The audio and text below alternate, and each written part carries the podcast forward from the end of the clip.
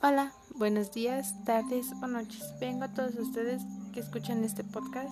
Hoy me complace hablarles sobre un tema que es demasiado preocupante para todas las mujeres en México, ya que es un país donde ocurre demasiados feminicidios. El tema que, del que les platicaré es feminicidio.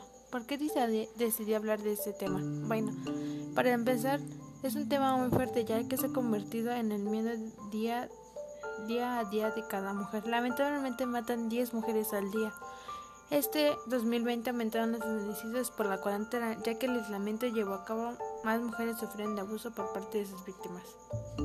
Para comenzar les daré información básica, pero no pero demasiado útil.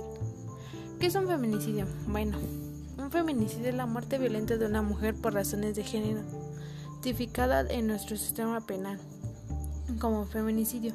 Es la forma más extrema de violencia contra la mujer. Los feminicidios siempre responden al odio y el desprecio del sexo femenino, al placer el acto sexual, a la dominación de la mujer.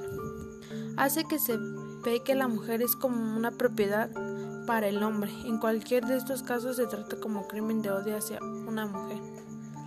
¿A qué edad hay mayor probabilidad de que una mujer sufra feminicidio?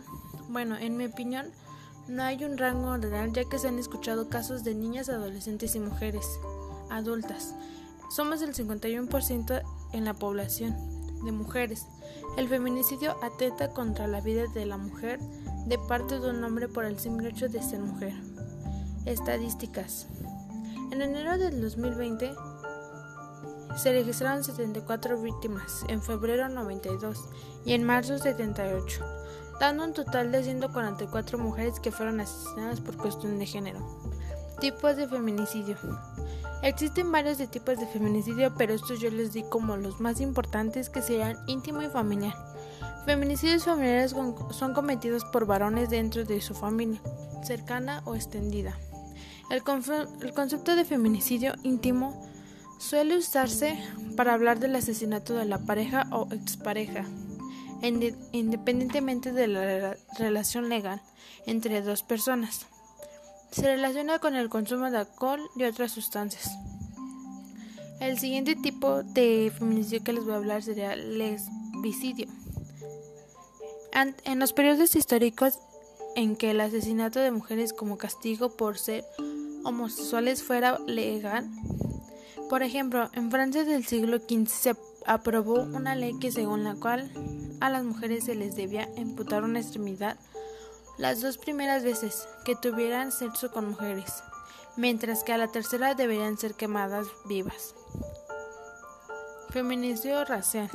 En los feminicidios raciales, el, el, componente de género se suma a un factor ético. En estos casos, el asesino mata a la víctima tanto por ser mujer como tener rasgos culturales y físicos diferentes a los suyos. Se trata de una mezcla de elementos que generan odio de manera total y racional.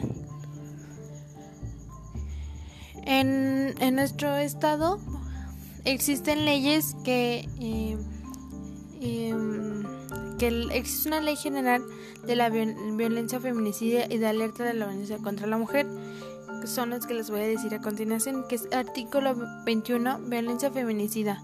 En la forma extrema de violencia de género contra las mujeres, producto de la violación de sus derechos humanos en los ámbitos público o privado, conformado por el conjunto de conductas misignas por conllevar impunidad social del Estado, puede acumular el homicidio y otras muertes de las mujeres. Este artículo nos da a referir que este, la extremidad de una mujer, bueno, la violencia hacia una mujer, aunque sea este, público o privado, esto puede llevar a una condena de 7 a 10 años dependiendo cómo haya sido el, el homicidio. El artículo 23, la alerta de violencia de género contra las mujeres tendrá objetivo fundamental de garantizar la seguridad de las mismas el cese de violencia en su contra y eliminar las desigualdades producidas por la legislación que agresiva sus derechos. 1. Se establece un grupo interinstitucional y multidisciplinario con perspectivas de género que da el seguimiento respectivo. 2. Implementar las acciones preventivas de seguridad y justicia para enfrentar y abatir la violencia feminicidia. 3. Elaborar reportes especiales sobre la zona y el comportamiento de indicaciones de la violencia contra las mujeres. 4. Asignar los, los recursos puntuales necesarios para hacer frente a la contingencia alerta de la violencia de género contra las mujeres. Y 5. Hacer el conocimiento público al movimiento de alerta de violencia de género contra las mujeres y zona territorial que abarca las medidas a implementar. Artículo 24. La declaratoria de alerta de violencia de género contra las mujeres se emitirá cuando 1. Los delitos del orden común contra la violencia, la libertad, la integridad y la seguridad de las mujeres perturben la paz social de un territorio predeterminado. La sociedad así lo reclame. 2. Existe un agravio comparado que impide el, el ejercicio pleno de derechos de las mujeres. 3. Los organismos de derechos humanos a nivel nacional o entidades federativas, los organismos de la sociedad civil y los organismos internacionales así lo soliciten. Estas leyes son importantes ya que es lo que nos representa que tenemos sabemos que son leyes que se deben dar.